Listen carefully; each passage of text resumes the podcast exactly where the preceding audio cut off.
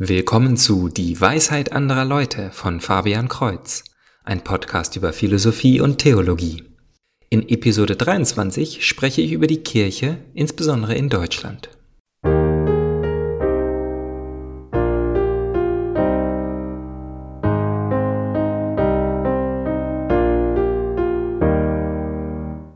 Ich zitiere heute aus dem Buch Lebendige Paradoxien von Bischof Robert Barron und einem Videoblog von Brian Holsworth über junge Leute und die Kirche. Die kurzen Aufsätze in Bischof Barrons Buch werden jemandem, der seine Word on Fire Predigten hört, sehr bekannt vorkommen. Doch dies sind Themen, die man nicht oft genug wiederholen kann. Wie steht Religion zu Wissenschaft, Glauben zu Verstand, Gnade zu Gerechtigkeit oder Kirche zu Individuum? In dem Kapitel, das ich vorlesen möchte, Womit wächst die Kirche, spricht der Bischof die Kirche in Deutschland preisend, aber auch kritisch an. Auf der Webseite der Deutschen Bischofskonferenz erschien ein Leitartikel über den apostolischen Besuch von Papst Franziskus in Afrika im Jahr 2015. Wie viele darauf hingewiesen haben, war er atemberaubend arrogant und kulturell herablassend. Es geht um das überraschend schnelle Wachstum des Christentums auf dem dunklen Kontinent, seine Worte. Der Autor erklärt dies so. Nun, das Bildungsniveau in Afrika ist so niedrig, dass die Menschen einfache Antworten auf komplexe Fragen akzeptieren. Und wie ist seine Einschätzung der ungeheuren Vielzahl von Berufungen zum Priestertum in ganz Afrika? Nun, die Armen haben nicht viele andere Möglichkeiten des sozialen Aufstiegs, und so schwärmen sie natürlich für das Priestertum. Was diese Analyse besonders entmutigend macht, ist, dass sie nicht aus einer säkulären oder beruflich antireligiösen Quelle stammt, sondern direkt vom Herausgeber der offiziellen Webseite der katholischen Kirche in Deutschland. Es ist natürlich kein Zufall, dass der Artikel unmittelbar nach einer sehr scharfen Ansprache von Papst Franziskus an die Hierarchie Deutschlands erschien, in der der Heilige Vater das Offensichtliche anzeigte, nämlich, dass die einstmals lebendige deutsche katholische Kirche in einer schweren Krise ist. Die Menschen verlassen die Kirche in Scharen, Doktrin und Moral werden regelmäßig ignoriert und Berufungen verschwinden und so weiter. So könnte dieses Editorial als eine wenig subtile Retorte gegen den Papst interpretiert werden. Ich denke, es ist auch aus einem Instinkt entstanden, der mindestens ein paar hundert Jahre alt ist und bei dem Nordeuropa und insbesondere Deutschland ganz natürlich die Rolle des Lehrers und des intellektuellen Anführers innerhalb der katholischen Kirche übernimmt. Im 19. Jahrhundert waren so viele der großen Theologen Deutsche, Drey, Döllinger, Mohler, Scheben, Franzelin und so weiter. Und im 20. Jahrhundert, besonders in den Jahren vor dem Zweiten Vatikanischen Konzil, kamen die intellektuellen Schwergewichte fast ausschließlich aus Nordeuropa. Maritain, Gilson, Congar de Lubac, Schillebekix, Bouillet, Rahner, von Balthasar, Ratzinger und so weiter. Ohne diese monumentalen Figuren hätten die reichen Lehren des Zweiten Vatikanischen Konzils niemals entstehen können. In den Jahren seit dem Konzil ist jedoch etwas von entscheidender Bedeutung geschehen. Die Kirchen, die einst diese Denker hervorbrachten, haben einen enormen Verfall erlitten. In Holland, Belgien, Frankreich, Deutschland und Österreich schwindet der Katholizismus. Inzwischen hat sich der Schwerpunkt des Christentums im Allgemeinen und des Katholizismus im Besonderen dramatisch nach Süden verlagert, insbesondere auf den afrikanischen Kontinent. Im Jahr 1900 lebten in ganz Afrika etwa 9 Millionen Christen, heute sind es mehr als 500 Millionen, was etwa 45 Prozent der Gesamtbevölkerung des Kontinents entspricht. Und diese Zahlen und Prozentsätze werden wahrscheinlich zunehmen, da Afrika auch eine der schnellsten Wachstumsraten der Welt aufweist. Obwohl es vielleicht immer noch ein deutscher Instinkt ist, die intellektuellen Höhen zu erobern und die Kirchen der sich entwickelnden Welt mit einem etwas herablassenden Blick zu betrachten, ist es leicht zu verstehen, dass die Führer dieser jungen Kirchen höflich oder nicht so höflich die Kritik von ihren europäischen Kollegen ablehnen. Ich würde behaupten, dass der deutsche Herausgeber die Situation wirklich dramatisch falsch diagnostiziert hat.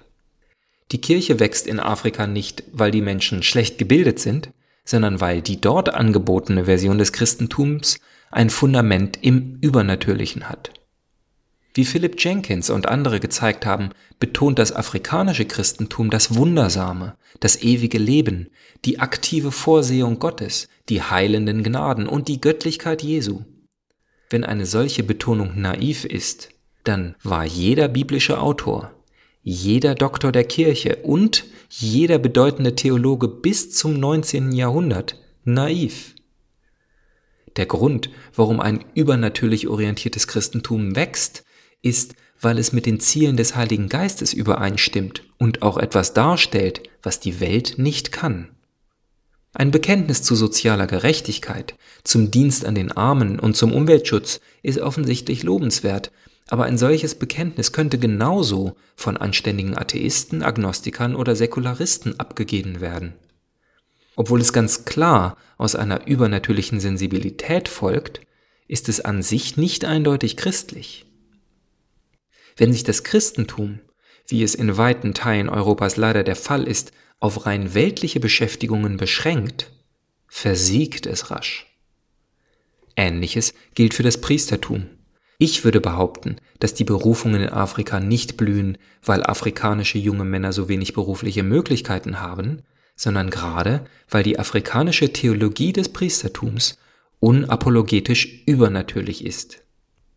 Wenn der Priester im Grunde ein Sozialarbeiter, Psychologe und Aktivist für Gerechtigkeit ist, wie er es häufig im europäischen Kontext tut, verliert er jedes eindeutige Profil.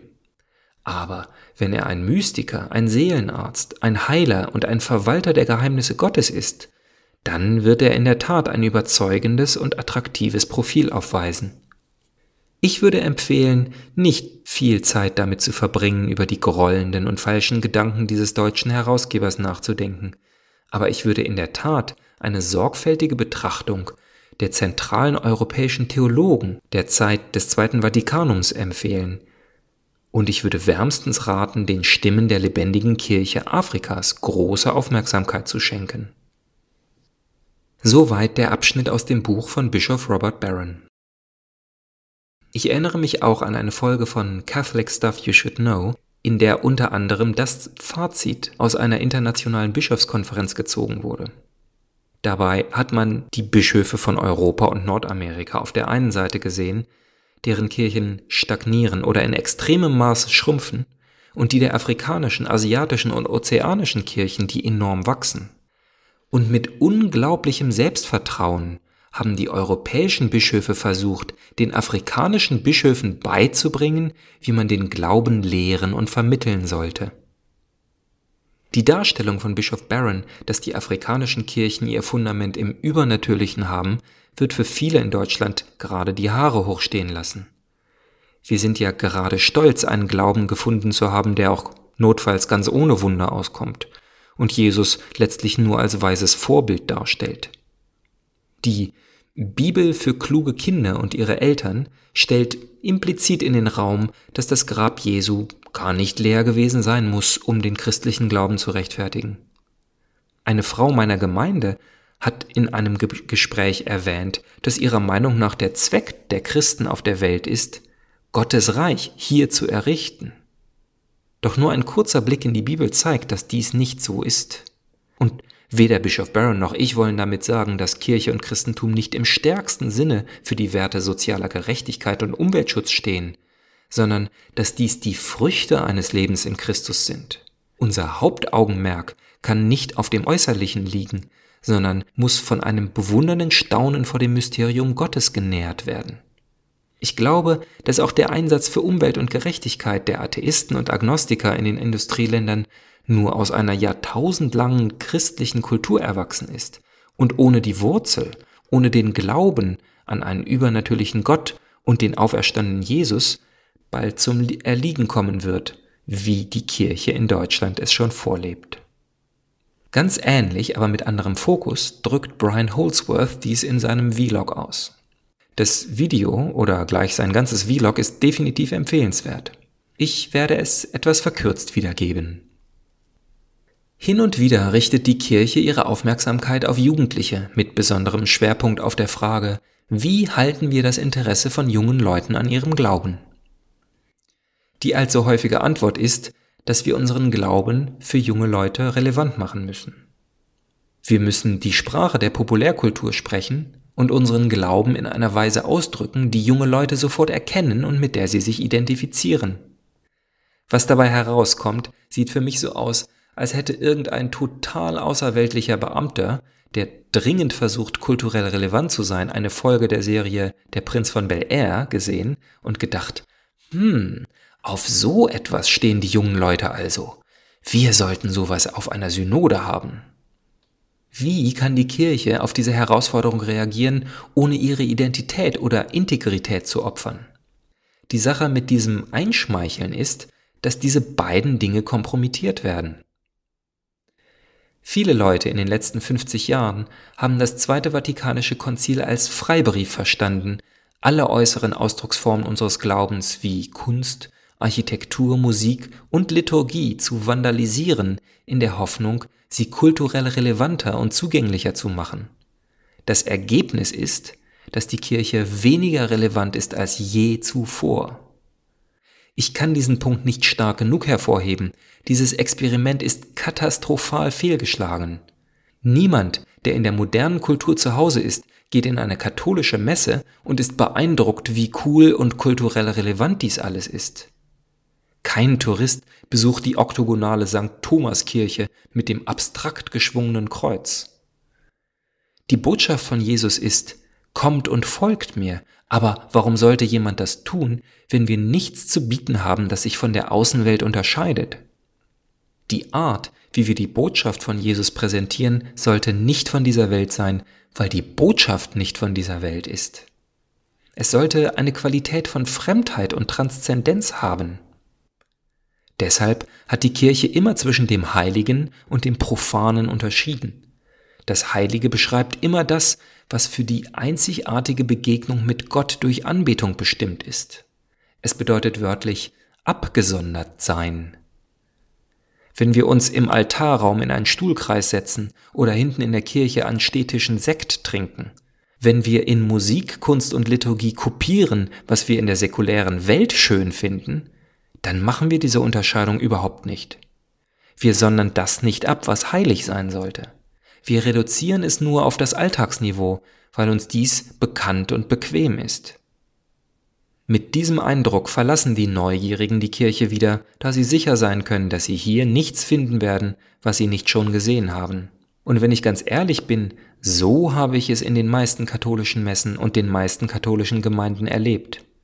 Sie verschleiern das Geistige mit profanen Gefühlen, und es wird wirklich schwer, Gott in diesem Zusammenhang zu sehen und zu erleben. Ich finde, ich muss wirklich hart arbeiten, um eine spirituelle Erfahrung in dem zu haben, was jahrhundertelang der Gipfel aller spirituellen Erfahrungen war, die heilige Liturgie. Ich denke, wir dürfen den Katholizismus nicht verwässern und nicht anpassen. Das lässt die Kirche nur verzweifelt und erbärmlich wirken. Wir müssen wir selber sein und den Glauben so präsentieren, wie er tatsächlich ist. Einen Link zum Video von Brian Holsworth, einem jungen grafischen Designer, stelle ich in die Podcast-Beschreibung. Die Predigten, die ich höre, versuchen mit aller Macht uns Jesus verständlich zu machen, indem sie betonen, dass er einer von uns ist und auf unsere Ebene herabgekommen ist. Doch all dies ist doch sinnlos, wenn nicht auch betont wird, dass er in den Himmel aufgefahren ist und auch unser Ziel nicht im guten Leben auf der Welt liegt. Der Sinn für das Abgesonderte, das Vorbild in den Heiligen der Kirche zeigt uns die Richtung, in die wir alle pilgern sollen. Und die Kirche, die Priester und die Liturgie muss das widerspiegeln. Dass Gott bei uns ist, bedeutet nicht, dass wir bleiben sollten, wo wir sind. Er ist gekommen, um uns an einen Ort zu führen, den wir nicht kennen. Fragen, Sorgen, Kritik? Schreiben Sie eine E-Mail an dwal.fabian-kreuz.de. Kreuz mit TZ. Also bis zum nächsten Mal. Gottes Segen.